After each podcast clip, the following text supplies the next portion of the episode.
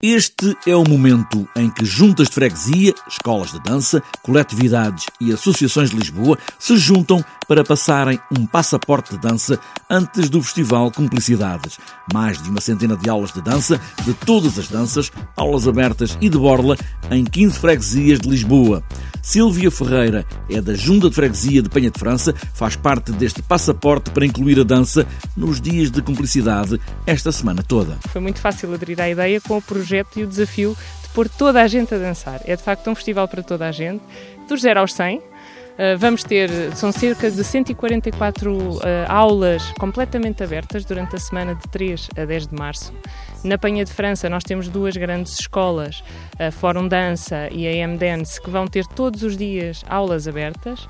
Vamos também ter aulas para crianças no Bicho do Saber, uh, com todas e com várias modalidades. O que é interessante é que a pessoa pode testar algumas, pode experimentar algumas que nunca dançou e pode até voltar a ter a motivação, se deixou de dançar, de voltar a dançar qualquer estilo, qualquer modalidade. Aqui a dança não obedece a qualquer regra, todas as cumplicidades são boas para dançar. Tudo, com hip hop, com danças latinas, danças africanas, depois a dança contemporânea, dança jazz, danças de salão, são mesmo todas as modalidades abertas à, à população e a quem quiser dançar. Começou no sábado, mas vão acontecer toda a semana até ao início do Festival Cumplicidades, é o Festival Internacional de Dança Contemporânea Contemporânea de Lisboa, as aulas, basta consultar as escolas de dança que aderirem a esta ideia de espalhar a dança pela cidade de Lisboa. É em função do horário das escolas. Desde que a escola de dança esteja aberta, todas as aulas que a escola disponibiliza estão, estão livres para as pessoas poderem ir dançar. Na fronteira do desejo de dançar, haverá sempre um passaporte